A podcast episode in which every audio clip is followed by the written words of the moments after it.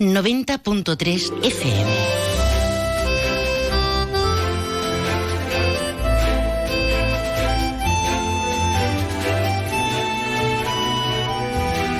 Más de uno Jerez. Leonardo Galán, Onda Cero. ¿Qué tal amigos? Muy buenas tardes. Hoy es martes en Nitecas, en Nitenbar, que es el 19 de septiembre y comenzamos aquí una nueva edición de este programa que se llama Más de Uno Jerez. Los saludos cordiales como siempre de Leonardo Galán, de Pepe García, que se encuentra realizando las labores técnicas y este que está encantadísimo por poder acompañarle hasta la 1 y 35 minutos de la tarde. Como siempre, buscamos la actualidad en el programa, eso no puede faltar y para ponernos al día estará con nosotros dentro de un momentito nuestro compañero Juan Ignacio López. Después también vamos a hablar con Lucía Alcántara, la presidenta de la Asociación Dislexia Cádiz. Con ella hablaremos de la importancia de identificar a edad temprana a los niños que sufren precisamente este trastorno.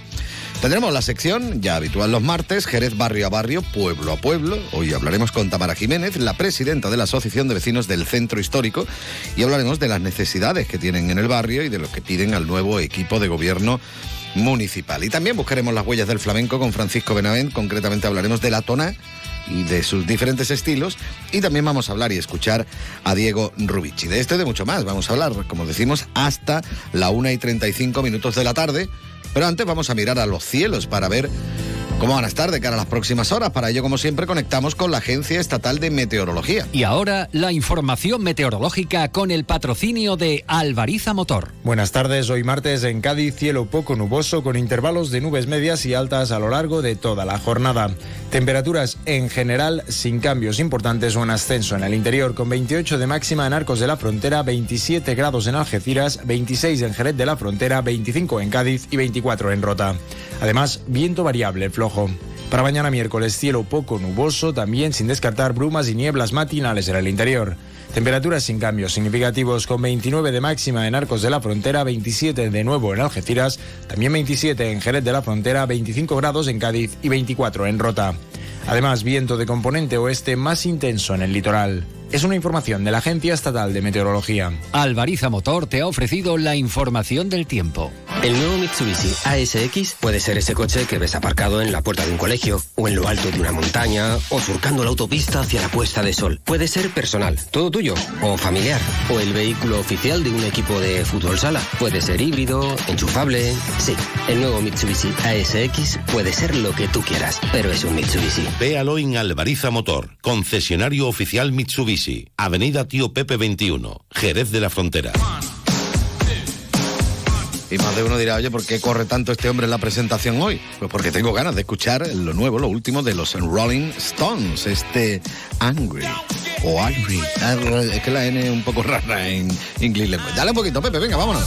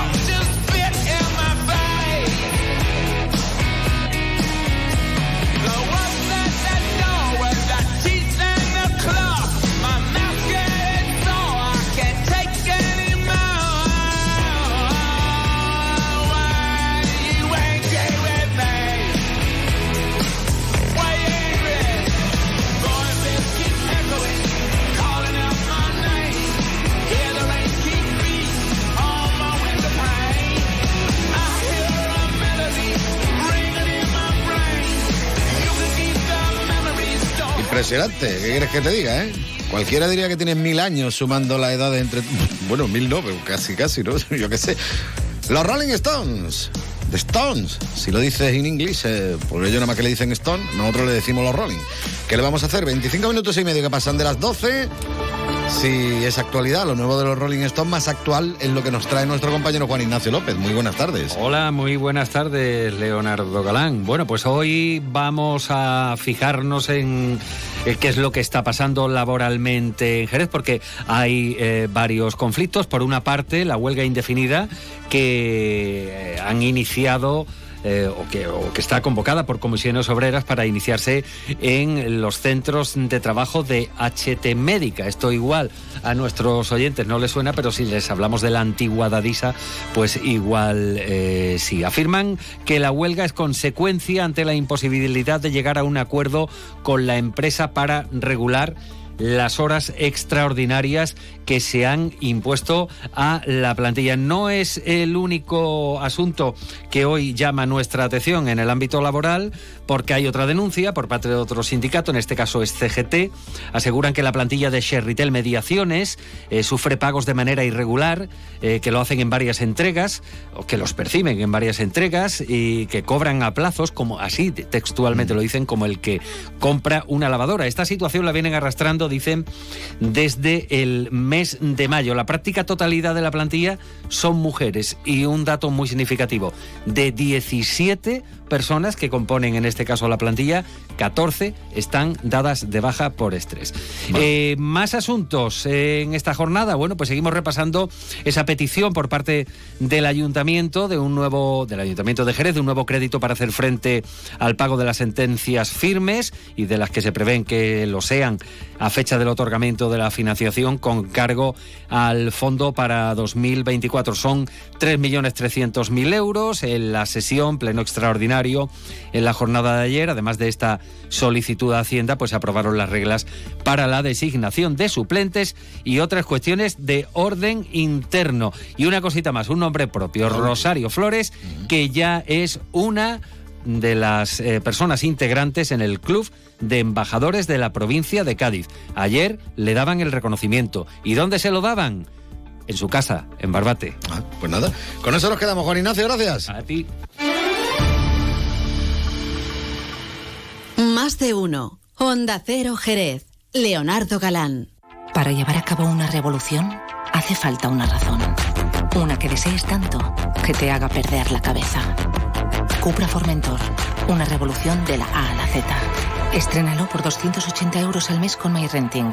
Entrada 7.863 euros. Ven a Automoción Terry, en Jerez en la avenida Tío Pepe 11 y en Cádiz en calle Alcalá de los Cazules junto a la ITV. El 23 y 24 de septiembre regresa el Napa Racing Weekend al circuito de Jerez Ángel Nieto, con las mejores competiciones, los monoplazas de la F4 Spain y la Eurocup 3, donde nacen las estrellas, y la Porsche Sprint Challenge Ibérica. Descarga tu invitación en racingweekend.refeda.es y disfruta del paddock, la terraza de boxes, las tribunas, el pit walk y la experiencia Easy Drift el 23 y 24 de septiembre, Napa Racing Weekend en el circuito de Jerez. ¡Vívelo! Más de uno. Honda Cero Jerez. Leonardo Galán. Luce Shopping, el mayor centro outlet de la provincia de Cádiz, patrocina este espacio.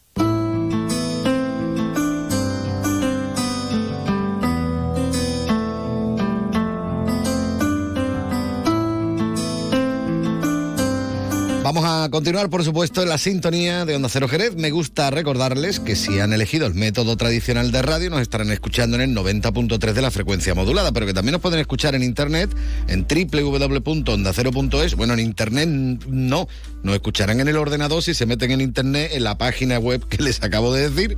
Ahí nos pueden escuchar en cualquier momento del día, también ahora en streaming directamente o bien con el teléfono móvil directamente si se han descargado la aplicación gratuita de Onda Cero. Dicho esto, como yo comentaba en la presentación del programa, y vamos a hablar también en el día de hoy un poquito de lo que es la dislexia.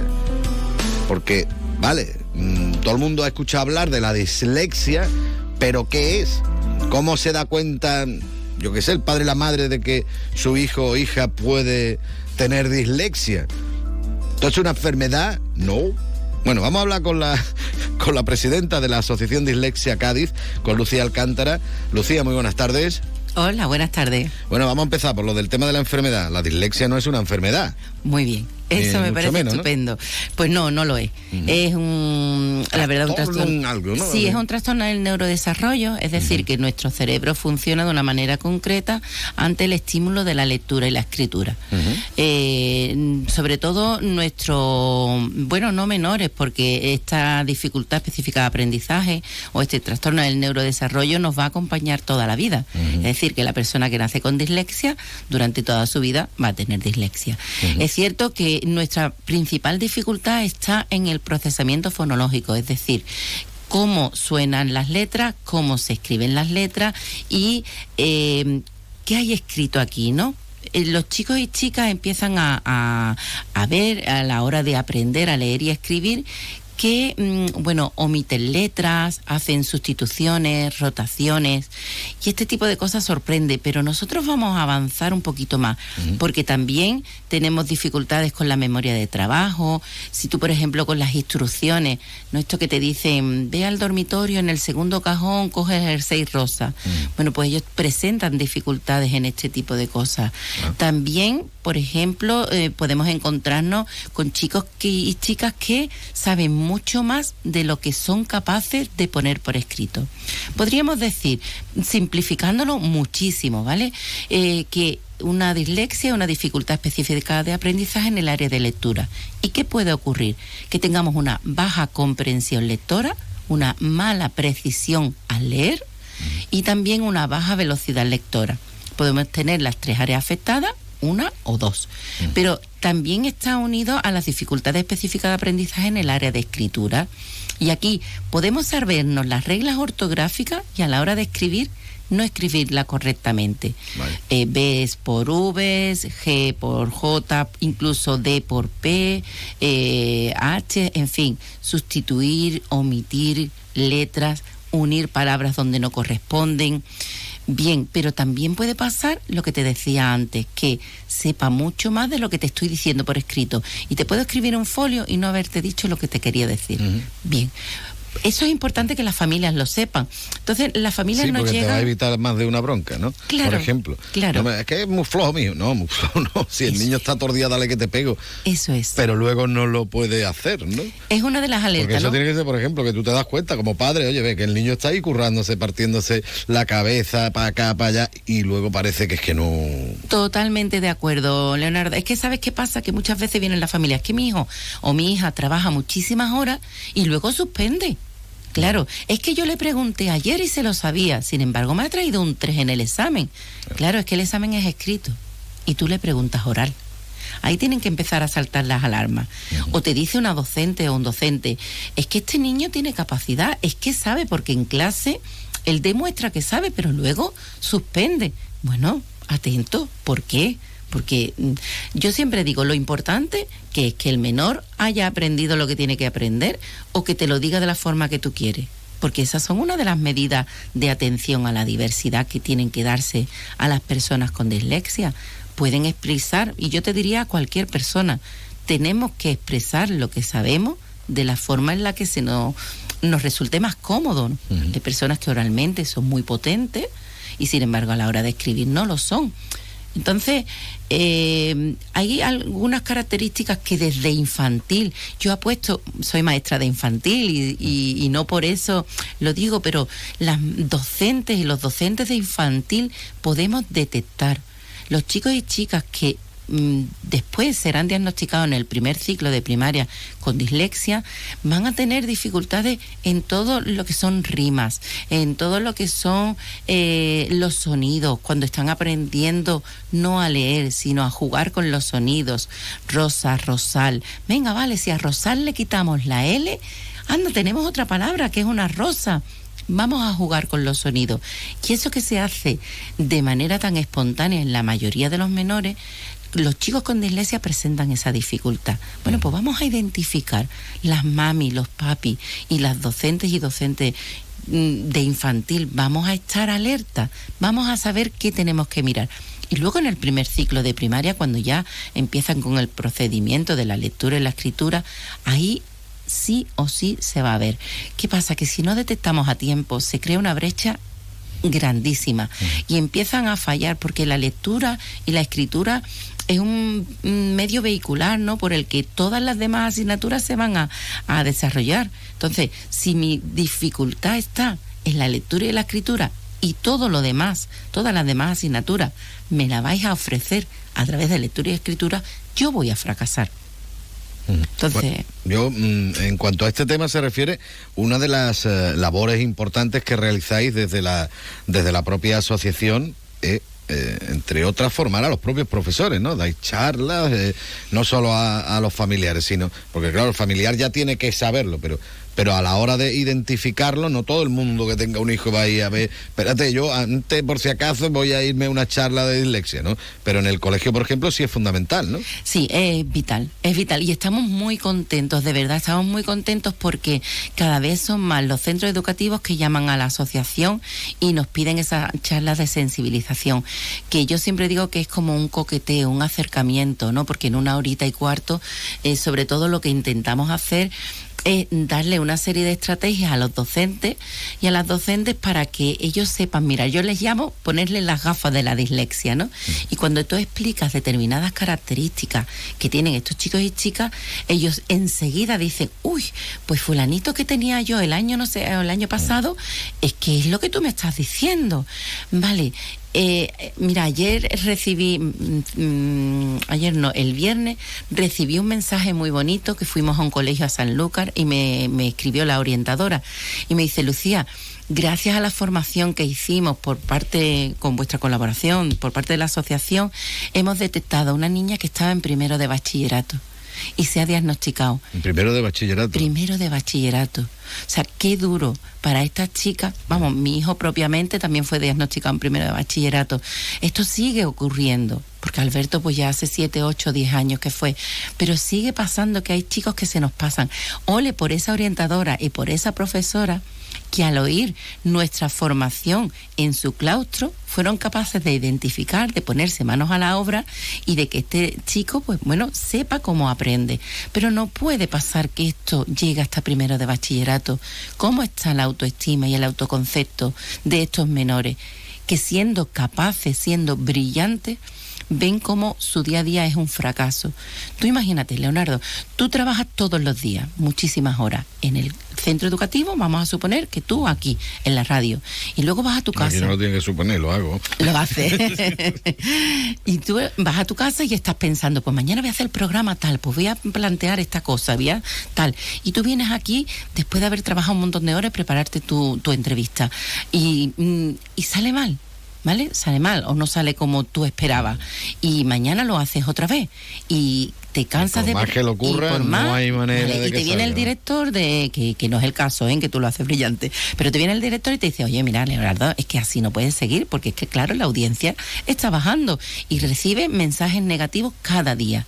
Y al final de mes te dice tu director, mira, como lo has hecho tan mal, pues no vas a cobrar. O sea, perdona, ¿cómo estarías tú? Pues esto es lo que les pasa a nuestros chicos. Trabajan muchísimo en clase vienen a casa y van al psicopedagogo, al logopeda, al psicólogo, a las clases extraescolares, la mamá o el papá todo el santo día para que hagan los deberes. Y llegan a clase y se han equivocado de asignatura y han hecho la que no corresponde o lo han hecho no de forma eh, que se esperaba. Y reciben esos mensajes negativos una y otra vez. Pero luego llega la hora de los exámenes y su sueldo es la nota del examen y mm. suspende. ¿Perdona? Con el esfuerzo que estoy haciendo, ¿cómo voy a tener la autoestima? No quiero ir al colegio. El otro día me decían dos mellizos que tenemos de la asociación, Lucía, no voy a seguir estudiando, están en un ciclo formativo, no me merece la pena. Yo no salgo, mis amigos salen, no salimos, porque los dos tienen dislexia, ¿vale? No salimos. Y al final mis amigos aprueban y nosotros no porque no me hacen los exámenes ajustados a mis necesidades, a nuestras necesidades. Es muy fuerte que personas brillantes dejen los estudios porque el entorno no es inclusivo y de ahí que el Congreso tenga esa mirada. Eh, ahora vamos a, llegar al Congreso, pero antes yo quería preguntarte una cosita más. Em, se identifica que un chaval tiene dislexia con cierta edad, cuando sea, hombre, cuanto antes mejor, ¿no? Qué es lo que se hace o qué es lo que hay que hacer eh, por parte del profesorado me refiero, no ya por las familias, que también, pero sobre todo por parte del profesorado, ¿qué se puede hacer en ese aspecto? ¿Se puede trabajar con ellos de una de otra manera para a ver? Exacto. Esa es la mirada, es decir, ¿cómo aprendo yo? ¿Cómo aprenden los menores que tengo en el aula? Bien, pues ellos aprenden de forma visual ellos mm, a nivel visual, a nivel manipulativo, funcionan muy bien. Si tú me das un texto y me das la posibilidad de tener un ordenador y escuchar los textos, pues yo voy a mm, comprender mejor. Si tú me das una serie de imágenes, ellos a nivel de vídeos, a nivel de... Eh, interactúan súper bien. De acuerdo. Cuando voy a hacer un examen, ¿por qué el examen tiene que ser escrito? ¿Por qué? No pueden ser preguntas cortas, no pueden ser preguntas de marcar algunas opciones, no puede ser un examen oral. Oye, mm, a lo mejor es que no habría que hacer exámenes para nadie. Y el trabajo diario en clase de un trabajo, perdón, un trabajo en el que se pudiera desarrollar todo lo que estamos aprendiendo, que también sirviera. O sea, la accesibilidad se tiene que garantizar, porque la educación es un derecho, un derecho para todas y para todos. Bien, en el momento que haya personas en el aula que no puedan demostrar todo lo que saben, estamos excluyendo a estas personas. Por ejemplo, en selectividad se da más tiempo a las personas con dislexia. Bueno, en selectividad, en primaria, en secundaria, en bachillerato, en la universidad. ¿Por qué? Nosotros tardamos el doble de tiempo en leer un texto que otra persona o me dan más tiempo para hacer el examen o me estás excluyendo, me está, eh, estoy, digamos, en, en, una desigualdad con respecto al resto de personas que tienen una velocidad lectora tal. Pero si además tardo en, en escribir lo que sé, pues esa es una medida, por ejemplo, de atención. El formato. Nosotros necesitamos un formato accesible, un formato en lectura fácil, que, por ejemplo, alguna característica, el interlineado sea mayor, el espacio entre un renglón y otro sea mayor. ¿Por qué? Porque hacemos retroceso, pegamos saltos. Entonces, al pegar salto, cuanto mayor es la distancia, pues para mí me facilita más. Y el espacio entre las letras, también la tipología de letras es importante. Bueno, cuando vamos a hacer una lectura en clase, señores, vamos a utilizar el formato lectura fácil para las personas con dislexia, no solo para alguien que haya venido de otro país, para alguien que tenga un déficit, por ejemplo, de, de atención, también le puede venir. O sea, vamos a crear metodologías inclusivas en las que todos y todas podamos demostrar. Y hay muchas medidas. Mm, por ejemplo, el tema del control del tiempo lo llamamos fatal. ¿Cómo empezar a hacer una tarea? Para ellos les cuesta mucho. Pero también esa anotación en agenda. Ponemos lo que hay que hacer en la pizarra. Perdón. Si yo para decodificar lo que hay en la pizarra, es decir, para comprender lo que hay ahí escrito, tardo mucho más, y luego lo tengo que poner en la agenda, que tardo mucho más, la mayoría de las veces no relleno la agenda. Vale, pues vamos a mandar un correo con la tarea que hay que hacer. Vamos a decir que se va a dar al día siguiente, porque yo en casa me lo leo antes. Pero ¿quién? Las personas con dislexia, no todos, todos y todas. O sea, esa mirada inclusiva es la que necesitamos. Y los derechos de las personas con dislexia hay que ponerlos sobre la mesa y hay que hacer que se cumplan. Y no siempre, se, eh, no siempre ocurre. Bueno, sobre estas cuestiones me imagino que incidiréis en ese congreso.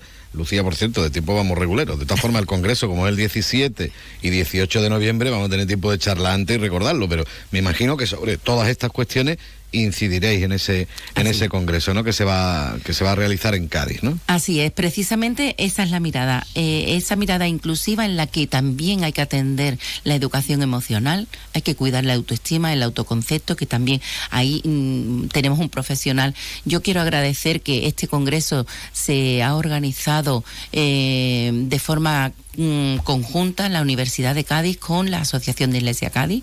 Concretamente, nosotros tenemos firmado un convenio de colaboración con la Universidad de Cádiz, pero es el, eh, grupo de investigación Eduardo Benot el que coorganiza ¿no? con nosotros, con la Asociación de Iglesia Cádiz. Y quiero mm, de verdad agradecer el trabajo de Maica García, delegada del rector de la Universidad de Cádiz, y Daniel González Manjón, especialista, un profesional que nos está acompañando en todo nuestro desarrollo desde que fundamos la asociación y eh, sobre todo también los talleres. Vamos a poner en valor las prácticas docentes. Hay docentes, PTs, AL, pedagogía terapéutica, audición y lenguaje, que hacen una labor maravillosa. Y hay que dejar un espacio para que ellos digan que hay otras formas de hacer, que ya se están haciendo y que funcionan. Lucía, que son muchos puntos, pero que te digo que tenemos muy poco tiempo, que vamos a hablar. No te preocupes, que vamos a hablar. me encanta porque siempre nos pasa igual. Antes de que se acerque la fecha, me lo va a recordar y vamos a hablar directamente de, del Congreso. Y quería yo tener una pequeña toma de contacto, como quien dice, con, con la dislexia. Bueno, una pequeña gran toma de, contacto con la dislexia y, y lo hemos hecho. Y bueno, también hay que recordar, por ejemplo, que vosotros ahora mismo estáis atendiendo a unas 260 familias. Es decir, que, estamos hablando de un tema que afecta a bastante población aquí en nuestra provincia de Cádiz y, por eso hay que prestarle también muchísima atención y sobre todo si afecta a los chavales, pues más que más. Lucía Alcántara, muchísimas gracias por haber estado un ratito aquí con nosotros en Onda Cero. Gracias a ti. Y quedamos para hablar del Congreso. Quedamos, ¿eh? quedamos. Venga, hasta luego.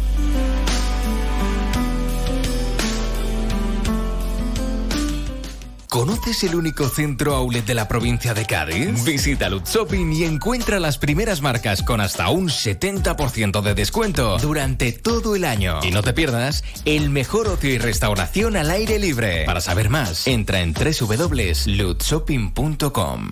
Más de uno. Honda Cero Jerez. Leonardo Galán.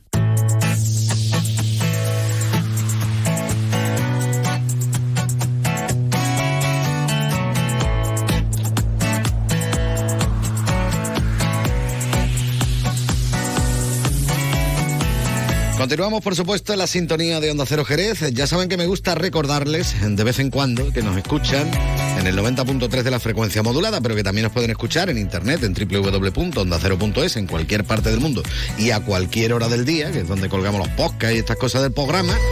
Y luego también nos pueden escuchar directamente en su teléfono móvil si se han descargado la aplicación gratuita de Onda Cero. Yo sé que Tamara Jiménez, la presidenta de la Asociación de Vecinos del Centro Histórico de Jerez, se ha descargado la aplicación y por ahí nos escucha. Tamara, muy buenas tardes. Hola, buenas tardes. Bueno, ahora no nos escucha por el móvil, nos escucha directamente, porque estamos aquí juntos precisamente.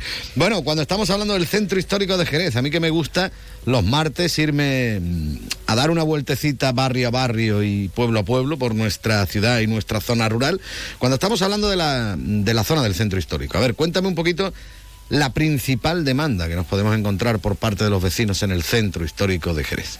Bueno, pues nuestra demanda histórica o nuestra reivindicación histórica, y siempre lo comento en todas las entrevistas, es la repoblación. Nosotros necesitamos vecinos, el centro necesita vecinos y porque además eso eh, es la, la, primera ficha de, del, dominó. Es decir, nosotros tenemos vecinos y tendremos comercio y tendremos, tendremos lo que viene siendo vida, no ambiente, que es otra cosa distinta de la que luego si quiere pues eh, hablaremos un poquito más en detalle. Em, ¿Cuál es el principal problema que tenemos? Que el centro no está siendo un centro amable para el residente. Es decir, las personas que vivimos aquí tenemos un centro cada vez más hostil vemos que tenemos zonas peatonales o semipeatonales que se están convirtiendo en verdaderas eh, superficies llenas de terrazas y veladores. Eh, uno de los principales problemas precisamente tiene que ver con esto, es con el ocio, con la actividad, la actividad de ocio. Eh, volvemos a tener problemas en el barrio de San Mateo con el tema de la botellona, el tema del bereber, que es una cuestión que llevamos 10 años intentando pues solucionar. Es un problema que viene de, de, bastante atrás. Tenemos el bereber, tenemos la botellona. Eh, tenemos, eh, antes teníamos eh, la zona del centro donde había saturación de bares, era la zona de la calle San Pablo, que era como la, calle mítica donde todo el mundo iba. Ahora tenemos muchas calles San Pablo. Remedio y Algarve se han convertido en nuevas calles San Pablo. Podemos pasear por el centro y vemos que por cada comercio que se cierra se abre un bar sin ningún tipo de, control. Nosotros lo que pedimos al final es cumplimiento de las licencias, la ordenanza de terrazas y veladores, que las licencias que se dan sean realmente eh, licencias que tengan que ver con la actividad del local, que nos hemos encontrado muchas veces con que la licencia del que tiene el bar no es realmente de la actividad que, que, está llevando a cabo. Y al final lo que pedimos es, eh, pues, no que se lleve a un consenso entre eh, vecinos y, comerciantes o vecinos y hostelería, sino que se cumpla la, legislación. Nosotros, eh, sobre todo, si el objetivo del centro es hacer un centro habitable. Si queremos otro tipo de centro, un centro como siempre hemos estado eh, en, otra, en otras ocasiones hemos hablado de Magaluf de la, de la frontera mm. o de convertir el centro en un espacio solo y exclusivamente de ocio, pues este desde luego es el, es el camino. Entonces nosotros, nuestra reivindicación histórica es queremos vecinos en el centro, pero para ello tenemos que hacer un centro amable, un centro en el que tú, por ejemplo, o bueno, tú vives cerca, pero cualquier persona que a lo mejor vive en, otro lugar y que al centro pues le resulte atractivo, porque además eh, tenemos un centro histórico con un patrimonio impresionante, eh, te apetezca venirte al centro mm, y, tengas una, una, vida, una calidad de vida pues mínima, digamos, ¿no?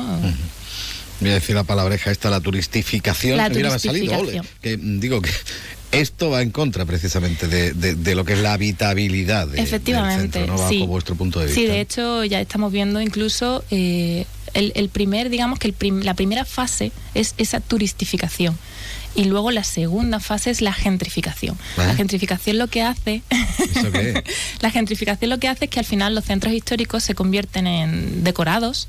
Parques temáticos, prácticamente. Efectivamente, parques temáticos donde la vivienda está muy cara y solamente puede acceder a esa vivienda gente con un alto poder adquisitivo.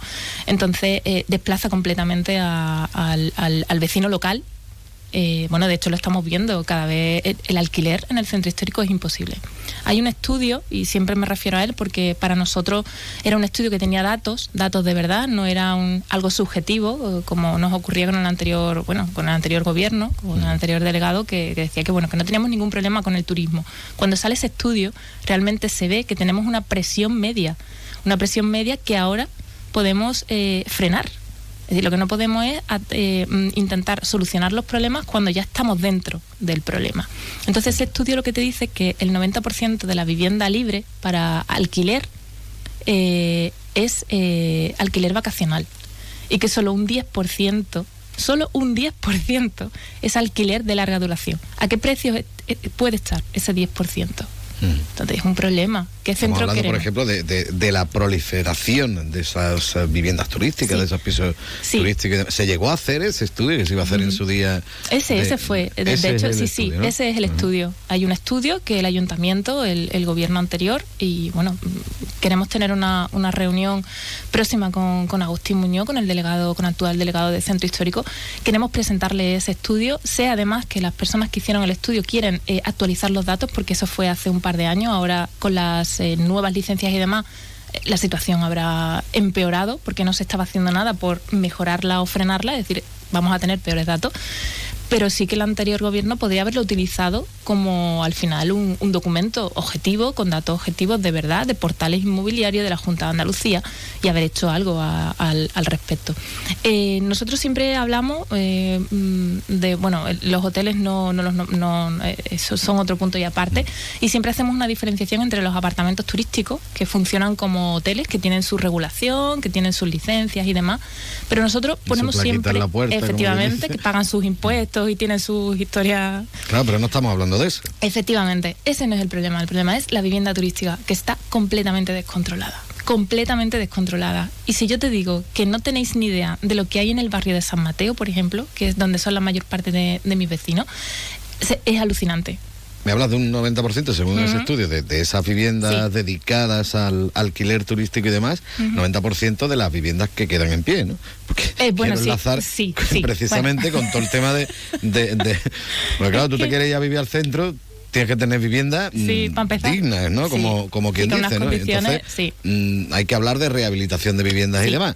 Pero eh, la mayoría de las veces que hablamos de rehabilitación de vivienda en el centro histórico es precisamente para destinarlas a vivienda turística. Mira, una de las cosas que nosotros... Pues son unas inversiones bastante potentes, sí, por Sí, sí, efectivamente. Eh, una de las cuestiones que, comentamos con el anterior gobierno, porque bueno, ahora estamos, digamos, en un proceso entre el, saliente y el entrante, porque el entrante lleva relativamente poco tiempo, claro, no nos hemos podido todavía reunir con, con, Hemos tenido algunas conversaciones con Agustín Muñoz, pero bueno, nos queremos reunir con él de una manera más formal.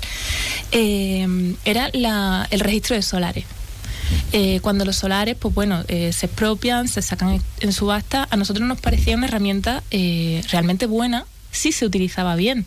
Y si esa herramienta se utiliza mal, no es una herramienta que, tenga ningún tipo de lógica dentro de, o por lo menos para el objetivo mm, para hacer un, centro eh, con consideración residencial y un centro habitable. Nosotros lo que le pedíamos a aquel gobierno era que blindara el uso residencial de, esa, de esos solares.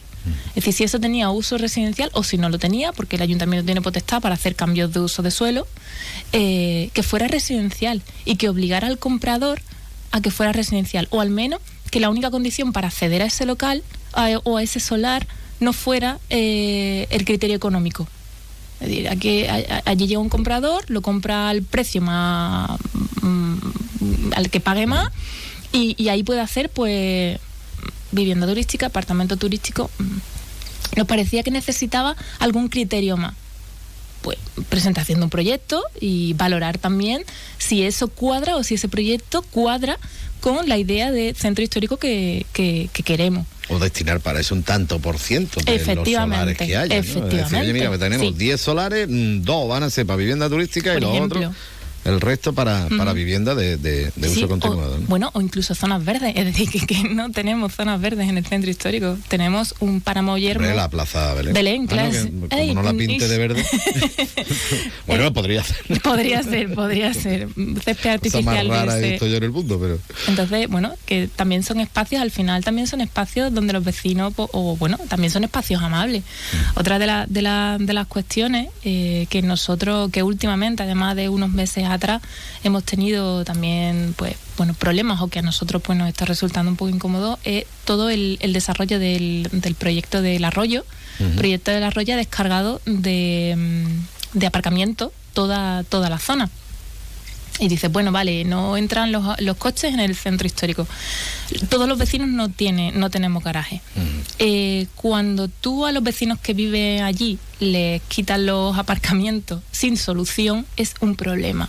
Yo tengo vecinos, tengo concretamente cinco vecinos que quieren irse del centro histórico, no porque no les guste vivir aquí, les encanta, pero cada vez es más hostil el centro. Personalmente pienso que el centro histórico cada vez debe de ser más amable, más peatonal, peatonal de verdad, no ¿cómo es? terrazalizar las zonas peatonales con terrazas y veladores, eh, un centro donde la gente pase, los vecinos se puedan reunir en espacios libres y entendíamos que ese proyecto de alternativa quizá habría tener tenía sentido haberlo hecho antes o haberlo intervenido antes que hacer una obra en el arroyo y dejar a los vecinos sin, sin conocimiento de cuándo ese proyecto se iba a llevar a cabo. Es decir, sí, tenemos ahí un proyecto estupendo de 90 plazas que no sabemos cuándo se va a concluir.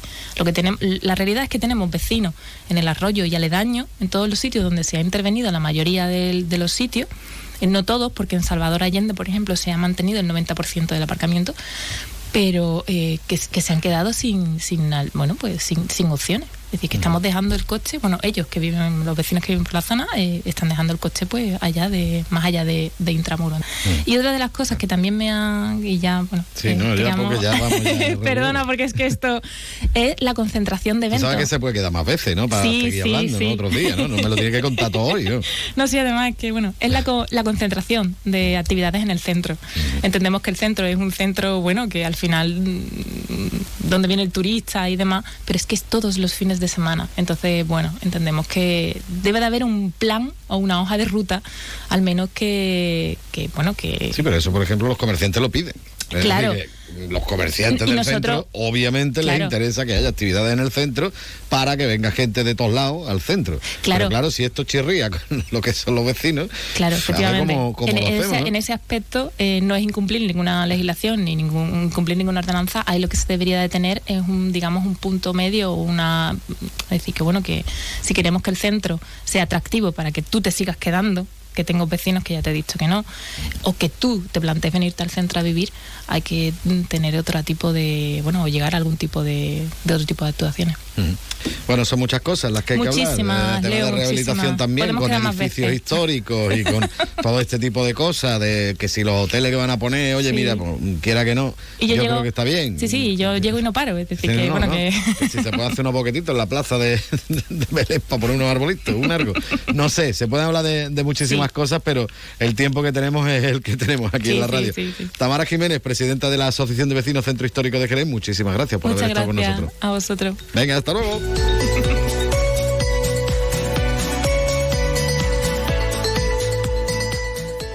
Más de uno. Honda Cero Jerez. Leonardo Galán.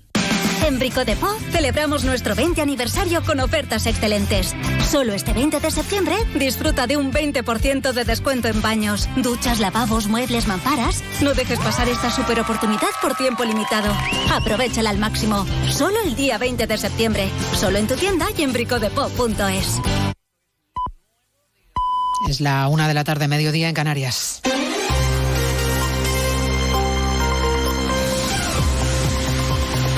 Noticias en Onda Cero. Muy buenas tardes. Les avanzamos a esta hora algunos de los asuntos de los que hablaremos con detalle a partir de las dos en Noticias Mediodía, empezando a esta hora en el Congreso de los Diputados, donde por vez primera se ha permitido el uso de las lenguas cooficiales en las intervenciones, en el Pleno de los Pinganillos, para debatir y votar precisamente una decisión consumada, la reforma del reglamento del Congreso para que se puedan utilizar esas lenguas. Así lo decidió la mesa. Y esta forma de tramitarlo ha sido el argumento que han dado los diputados de Vox para abandonar el hemiciclo al inicio de un pleno que continúa y que está siendo bastante convulso. Ha habido bronca para empezar. Congreso de los Diputados, Ismael Terriza. Lío desde el primer turno de palabra cuando el diputado socialista Gómez Besteiro ha agradecido poder hablar en su lengua materna. Es una doble honra, ya que me permite estrear un sistema de traducción simultánea la que es a miña lengua materna, o galego. Por favor, señora Rodríguez de Millán, usted sabe perfectamente que no se puede interrumpir a ningún orador. Esta última era la presidenta de la Cámara, Francina Armengol, cortando el micro a la nueva portavoz de Vox, Pepa Millán, quien tras abandonar el hemiciclo junto a sus 32 compañeros ha hablado en los pasillos. Hemos abandonado el hemiciclo porque aquí se está vulnerando la legalidad vigente, rompiendo absolutamente todas y pasándose el reglamento por el forro de la chaqueta. Un pleno que se ha iniciado minutos después de que los 27 en Bruselas hayan decidido aplazar la decisión sobre la petición de España que también sean lenguas oficiales el catalán, el euskera y el gallego en las instituciones comunitarias. Una exigencia de Carlas Puigdemont. El gobierno tiene lo que quería, en todo caso, abrir el debate y ahora, para agilizarlo, se propone, lo ha hecho el ministro Álvarez ante sus socios, empezar con el catalán y después el gallego y el euskera. Lo importante, ha dicho Álvarez, es que nadie ha vetado la propuesta. La presidencia ha podido constatar que nadie ha manifestado un veto contra nuestra propuesta. Ningún Estado miembro ha ejercido su veto a nuestra propuesta. No ha querido perderse el acontecimiento de estrenar las lenguas cooficiales en el Parlamento de nuestro país. El líder de Esquerra, Oriol Junqueras, se ha desplazado hasta el Congreso después de años de ausencia. La última vez que le vimos estaba preso en 2017. Allí, en castellano, ha dado por hecha la amnistía porque, ha dicho Junqueras, ya se acordó con el PSOE poner fin a toda forma de represión. Desde el Gobierno, mensaje de tranquilidad de la ministra portavoz Isabel Rodríguez. Y es que el presidente del Gobierno ha demostrado durante cinco años su capacidad para recuperar la convivencia, el diálogo, para proteger eh, el marco constitucional en España en todos los territorios. Han terciado en el debate esta mañana los agentes sociales, han coincidido la patronal y los sindicatos en que con lo de la amnistía se está perdiendo el debate de lo importante para que España siga funcionando. Diagnóstico del líder de UGT, Pepe Álvarez, y de Gerardo Cuervas, presidente de CEPIME. Fijaros la oportunidad que estamos perdiendo. Estamos en un proceso de debate, de investidura, y no somos capaces de abrir estos debates. Desgraciadamente, España está perdiendo el debate de cosas que son humanas, como decía el secretario general del OGT. España tiene que seguir funcionando. Se ha puesto en manos de la Fiscalía de Menores el caso de la difusión de imágenes de chicas desnudas creadas con inteligencia artificial en, en Almendralejo. La policía ha identificado ya a siete menores como presuntos autores y las víctimas podrían superar las 30. Preocupación también por el acceso de los menores a la pornografía infantil en España. El primer contacto es entre los 9 y los 11 años. La asociación Dale una vuelta pone en marcha una campaña para que haya un mayor control. Belén Gómez del Pino. Por ejemplo, de forma más rigurosa la edad de acceso a páginas con contenido sexual. En España, la mitad de los niños de 11 a 13 años ha accedido a contenidos pornográficos en Internet y el 30% llega a ellos de forma accidental, explica Alejandro Villena, director clínico de la asociación Dale una Vuelta. Generalmente es el smartphone, ha sido la gran plataforma y ha sido la gasolina para el consumo de pornografía y el acceso ilimitado a Internet. Hoy día ni siquiera tienen que ir a verlo, sino que la pornografía les viene a visitar a ellos. ¿no? El 70% de los menores consume pornografía desde su propio móvil y el 75% de los padres son ajenos a esta realidad. Uno de cada cuatro españoles teme que su casa pueda ser ocupada y el 76% piensa que se ha convertido en un problema social la ocupación, según un estudio de línea directa Mercedes Pascua. Sí, de hecho, casi un tercio de la población española asegura conocer a alguien que ha sufrido ocupación. En los últimos cuatro años ha aumentado un 40% y son ya 75.000 casos. Para los encuestados, las causas de la ocupación son lentitud de la justicia, permisividad social y el difícil acceso a la vivienda. Las soluciones pasan, aseguran, por medidas más severas. En primer lugar, penas más severas y desalojos más rápidos. En segundo lugar, facilitar el acceso a la vivienda de los colectivos más desfavorecidos. Y por último, actuar policialmente contra las mafias. Más de la mitad de los españoles está a favor de que los desalojos sean resueltos por la policía. Se lo contamos todo ello, ya saben, a partir de las 2 en punto de la tarde, como siempre, en una nueva edición de Noticias Mediodía. María Hernández, a las 2, Noticias Mediodía.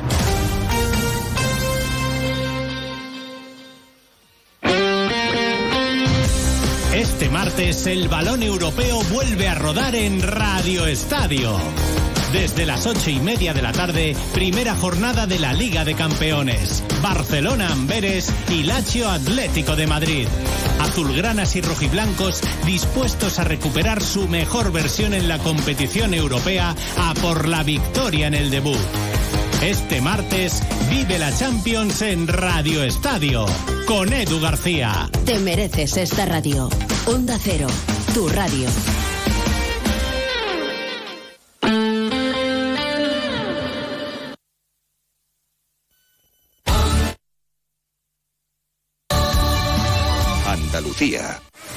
Formándote en las universidades públicas de Andalucía, puedes ser quien tú quieras Elige entre 1.500 títulos de grado y máster.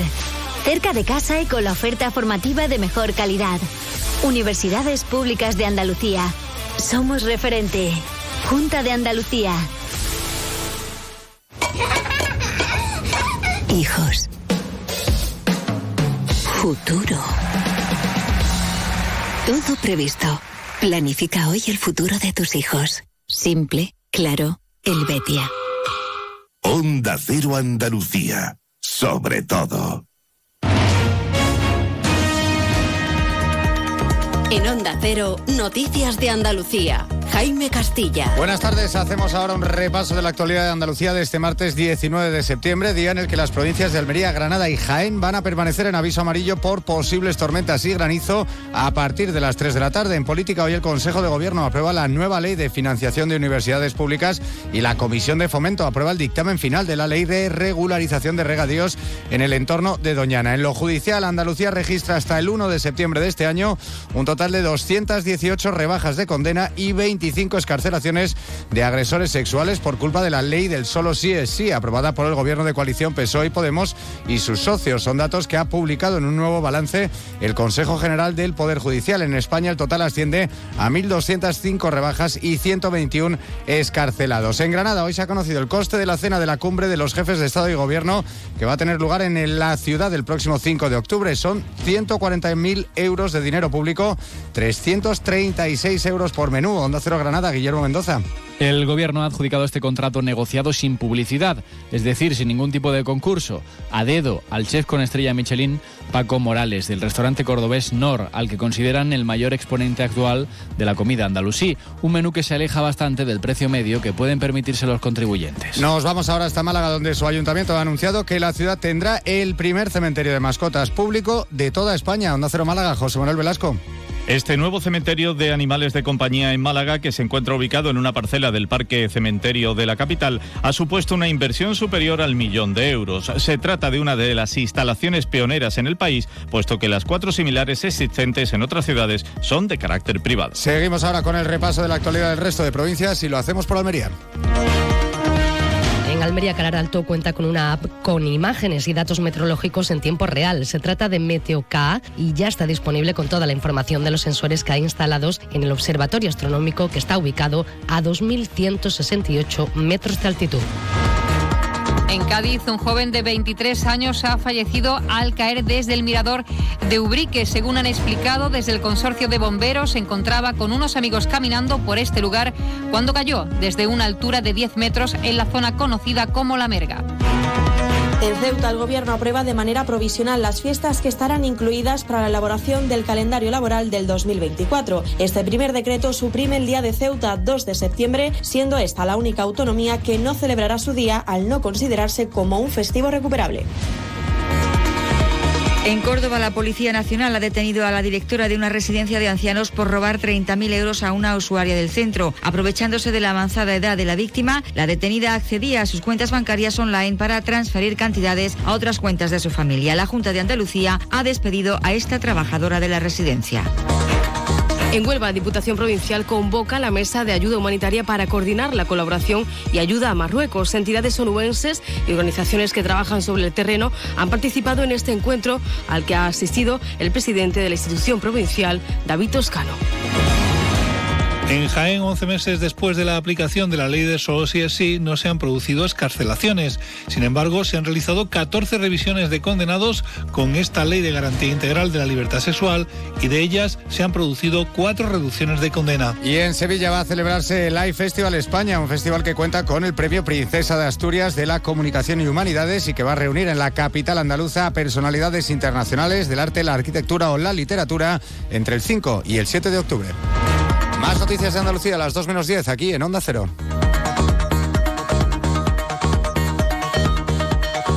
Onda Cero. Noticias de Andalucía. Oye, ¿sabes ya qué vas a hacer este curso? ¿Que no? Pues estás de suerte. En CESUR, el centro líder de FP, te ofrecemos una beca de descuento del 20% en tu ciclo oficial online si te matriculas en septiembre. Entra en cesurformación.com y encuentra tu ciclo entre nuestras más de 80 titulaciones oficiales. CESUR, si te gusta, hazlo. Únete a la revolución solar con Social Energy. Ahorra ya con tus instalaciones premium con batería, con descuentos desde 900 y hasta 4.450 euros y no pagues hasta noviembre. Disfruta de tu instalación llave en mano con primeras marcas. Pide tu cita al 955 44 11 11 o socialenergy.es y aprovecha las subvenciones disponibles. La revolución solar es Social Energy.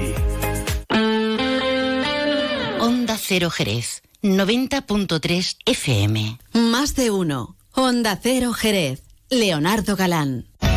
La vuelta al cole es muy divertida con las Dunas Shopping. Vamos a por un año lleno de retos e ilusiones. Prepara la mochila de tu futuro. ¿Sabías que sorteamos tarjetas regalo para las compras? Participa en los sorteos de nuestro Instagram. Ya lo tenemos todo preparado para la vuelta al cole en las Dunas Shopping. Luis, comemos en un asiático que a mí me encanta. Uy, que va, que me miran sospechosamente. Y un hindú que yo llevo tiempo antojado. Es que a mí eso me sienta muy malamente. Mira, pues vamos a ir a uno de aquí de toda la vida que nos pone nuestra copita de canasta. Haber empezado por ahí, con canasta donde tú quieras. En eso siempre estamos de acuerdo.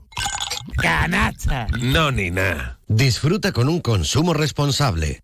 TEX, tus clases de inglés más divertidas. TEX, aprende de la manera más práctica desde los tres años y con profesores titulados nativos y bilingües. TEX, tu academia de inglés. TEX.es. T-E-C-S.es. Más de 25 años enseñando en inglés. TEX. Más de uno. Honda Cero Jerez. Leonardo Galán. ¡Vámonos!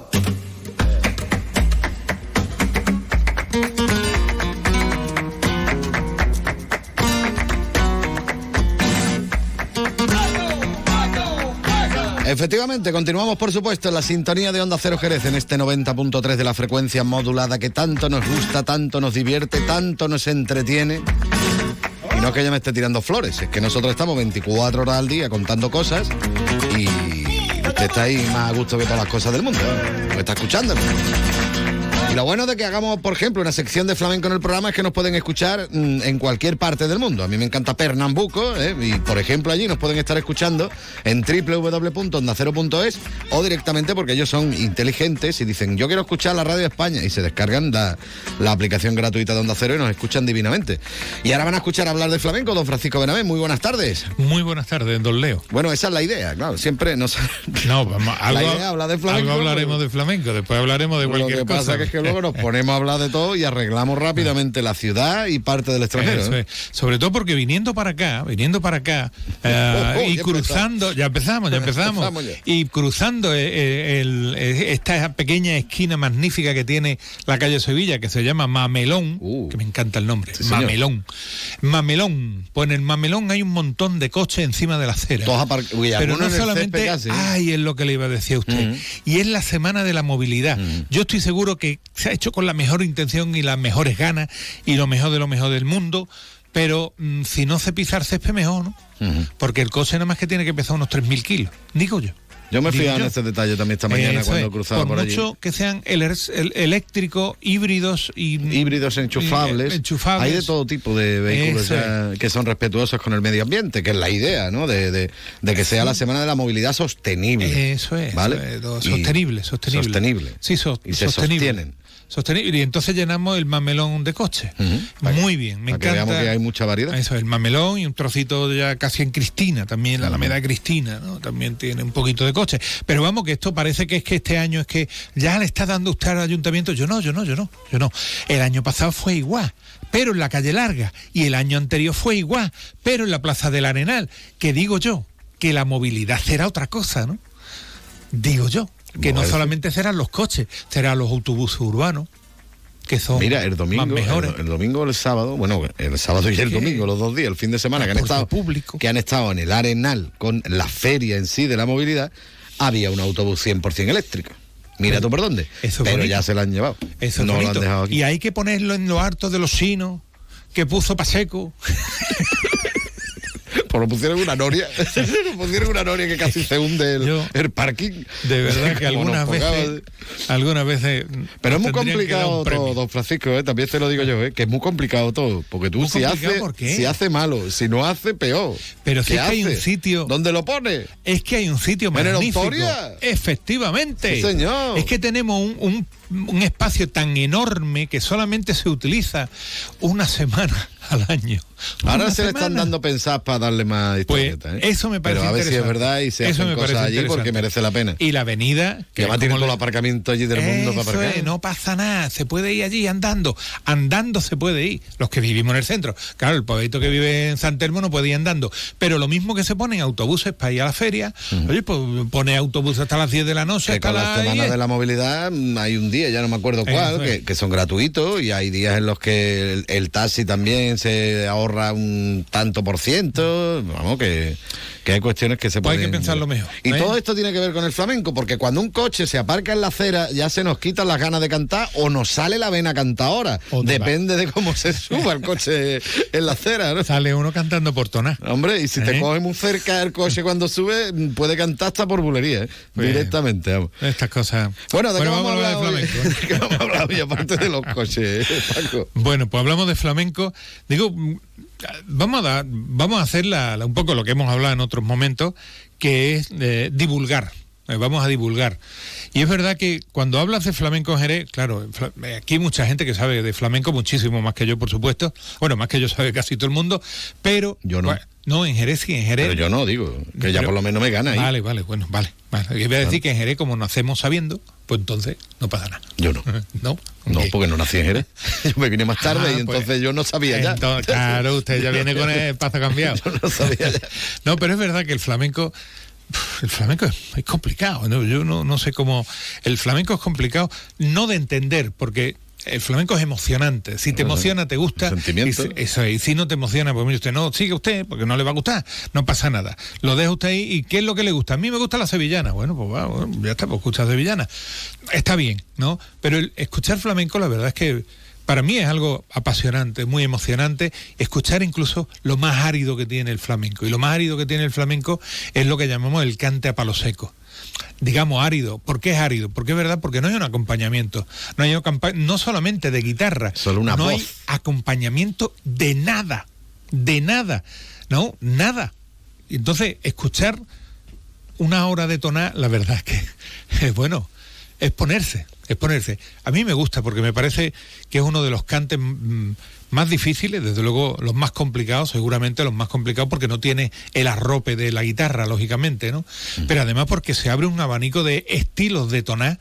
Tonar al final no deja de ser un, una, un trozo de una palabra que es entonada o entonación y queda, ah, está cantando entonado o entoná. ¿No? Bueno, sería un poco la, la explicación bastante básica, ¿no? Pero digamos Por ahí que viene, más no, por ahí viene, sí. Y, luego hay diferentes tipos de tonar. Claro, hay diferentes, hay muchísimos tipos de, de tonar. El, el más conocido quizá aquí en, en Jerez era El martinete. el martinete. Claro, el Pero martinete. acompaña, eso es fullería porque va con el martillo pegando en el... Mm, Yo quiero también ver a, a los fragüeros cuando le están pegando a la herradura hierro candente cantando por martinete.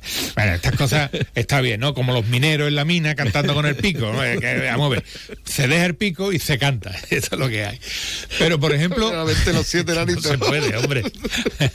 Va a venir No puede, los no siete enanitos de Blancanieves. Perdón usted que dijo. Hay una parte estética, ¿no? Y eh, tío Juanes, por ejemplo, lo hacía, ¿no? Pero, digamos, dejas de, de hacer lo que estás haciendo, si no, es imposible, ¿no?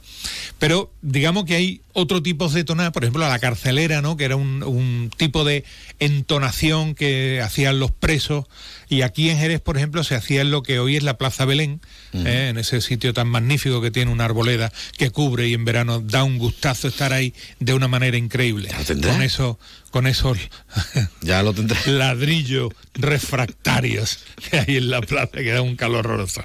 Bueno, pues cuando lo ve, ahí había una cárcel. Había una cárcel y eh, Padre Luis Coloma, eh, el periodista mm, cura, que era jerezano, hablaba... Bueno, el creador, el escritor del ratoncito. Sí, Fox. señor, sí, señor, sí, señor.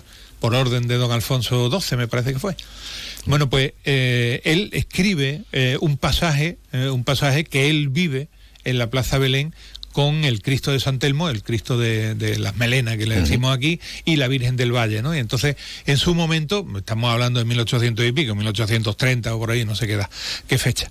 Pero eh, los tres pasos, porque iban con San Juan, eh, se ponían mirando hacia la- las ventanas De la cárcel. de la cárcel y, y los presos en la cárcel lo que hacían, efectivamente, y hacían compás con los grilletes. Claro, uno dice, ¿con grilletes? Sí, sí, es que hace 150 años a los presos le metían grilletes. Hoy no, afortunadamente. Menos mal. Se les tiene un poquito más de consideración. Bueno, con ve cómo están en El Salvador y en ese sitio, la verdad es que no sabría yo. Pero bueno, ese tiene un poco más de consideración, ¿no? Y entonces ese tipo de cante, que era un cante seco, mm, absolutamente mm, desgarrador muchas veces, pues ha quedado como un tipo de cante, eh, bueno, pues dentro del esquema de las tonadas, ¿no? Y nosotros tenemos un ejemplo. Y nosotros tenemos un Bueno, ejemplo. digo, porque aquel que lo esté escuchando y no tenga ni idea de lo que estamos hablando, vamos a ponerle un ejemplo, ¿no? Y vamos a poner un ejemplo de alguien que a mí me emociona y además me levanta me levanta el vello, me eriza el pello, el, el vello, porque el- el- la voz de Diego Rubici, Diego de los Santos Rubici, es la voz, digamos, dionisíaca que, que es capaz de mm, o te mata o te encanta. Yo creo que esas son las dos opciones. Te puede matar encantándote también, puede ser. ¿eh? Murió joven, murió con 58 años y nos hemos perdido pues un- un- una gran figura. Pero afortunadamente tenemos a su hijo que toca la guitarra, Domingo de los Santos, Rubici también, y tenemos a otros familiares, Tomás Rubici, que estuvo el viernes pasado o el sábado, no, no- lo he leído, pero no me he quedado muy bien con, con la copla, en la feria de Estella del Marqués, que estuvo cantando este fin de semana allí. Así que, bueno, de los Rubici, emparentado con los Agujetas, con lo cual, bueno, emparentado porque su padre era ah, hermano del padre de Manuel de los Santos Pastor Agujeta, ¿no? Con lo cual, bueno, pues una familia muy, muy, muy, muy del flamenco, digamos, más prehistórico y más telúrico. Pues vamos a escucharlo. Adelante.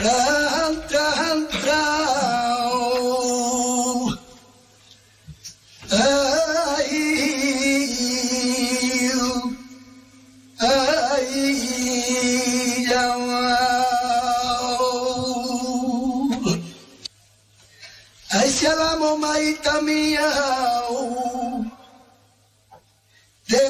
mis entrañas.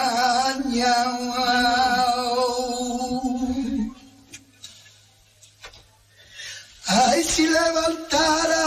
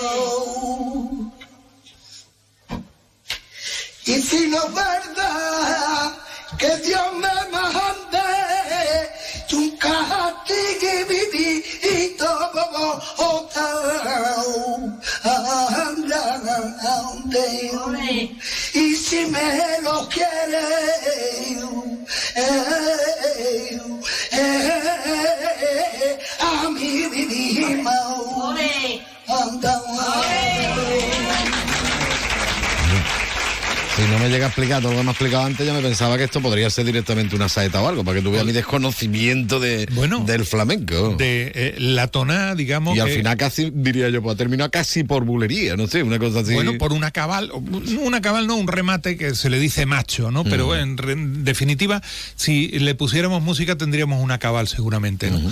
Mm, la toná proceden de los romances castellanos.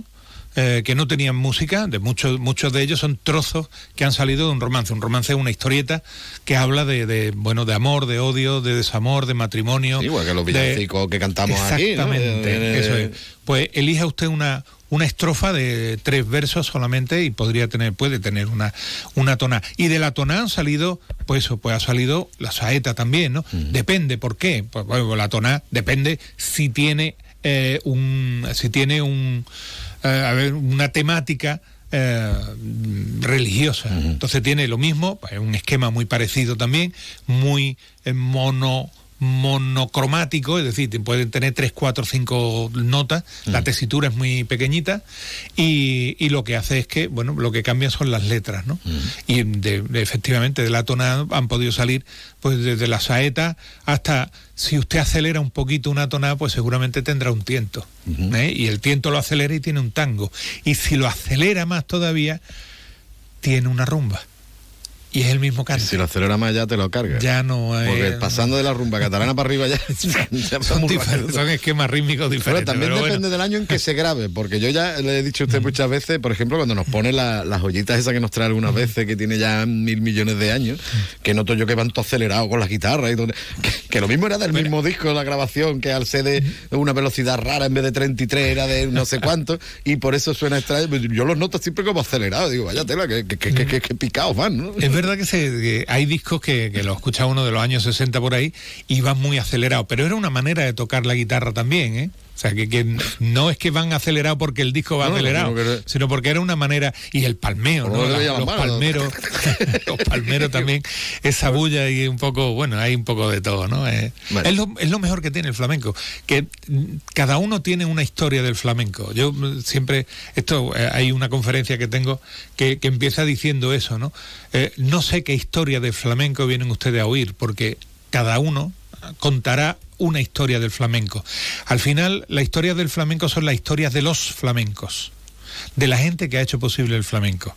No es lo mismo contar la historia de, eh, bueno, pues de Diego Rubici de los años 50 para acá, nació en el cuarenta y tanto, de- eh, que hablar de Antonio Chacón, don Antonio Chacón, eh, o hablar de, de, bueno, pues de cantaores anteriores a Antonio Chacón, Juan Breva, o los cantorales, que era gente conocida aquí en Jerez, o Tío Luis el Cautivo, del que tenemos solamente nombre y algunos, y algunos nombres de esos que no tenemos ni claro si fueron cantaores o simplemente era gente que entonaba algo para vender algo, ¿no? Tío Luis el de la Juliana, que es un nombre de los primeros que tenemos, y que lo que hacía era eso, vender agua de los albarizones.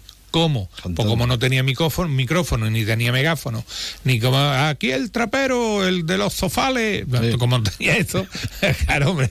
Ha llegado el tapicero. Ha llegado el tapicero. No, pues, sí, ¿Cómo hacía? Pues, pues, cantando. ¿no? Cantando vendía el agua salutífera de los albarizones, que es una fuente de origen romano. Bueno, nos vamos ir- es broma. Nos vamos a ir para no romper la tradición, ¿vale? Bueno, la Eh, segunda- la bulería por solear, ¿no? Eso es. O bulería para escuchar, que es como se dice aquí, bulería al golpe, hay muchas maneras de... Aquí hay guitarra, aquí hay guitarra y es Curro de Jerez el que lo acompaña. Yo le digo bulería que puedo tocar. Ah, ¿vale? pues, Porque es que está la bien. normal va tan rápido que yo no puedo, ¿eh? Yo- pero esta sí más o menos.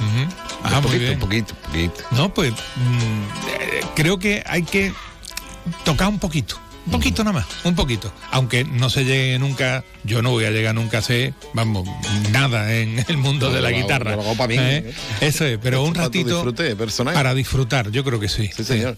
La música, que es importante. Don Francisco Benavén, muchísimas gracias. A usted. Adiós. Adiós.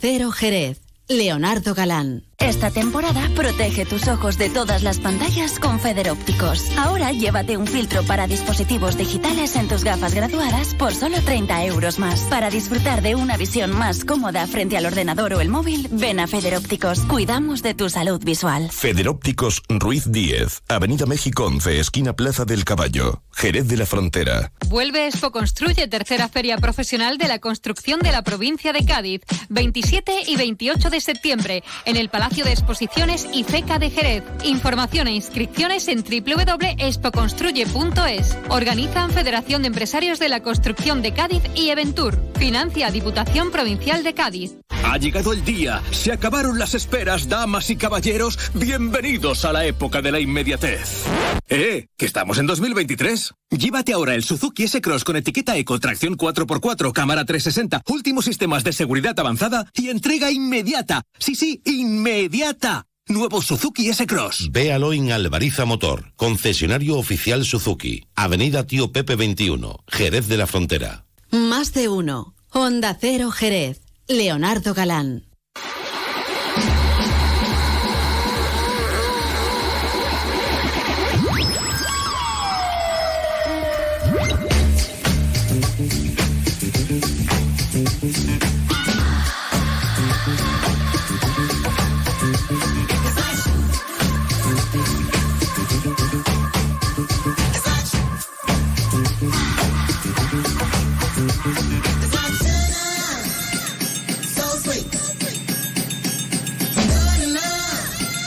Tengo ganas de cargarme la canción, Pepe, ¿qué quiere que te diga?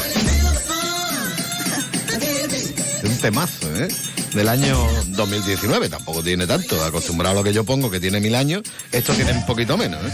Sí, señor, Chaka con este Light Sugar, como azúcar, como azúcar, ¿eh? Está chulo, señor, ahí para bailarlo como Dios manda.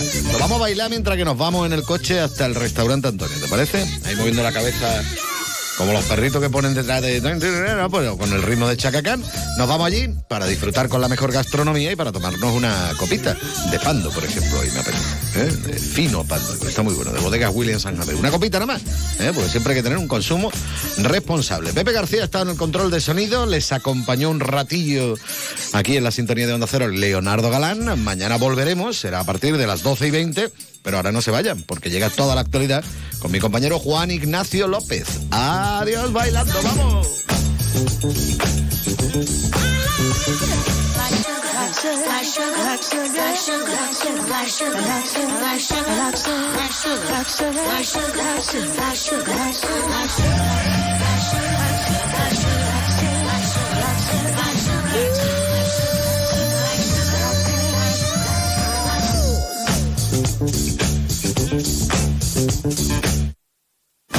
It's like sugar, so sweet.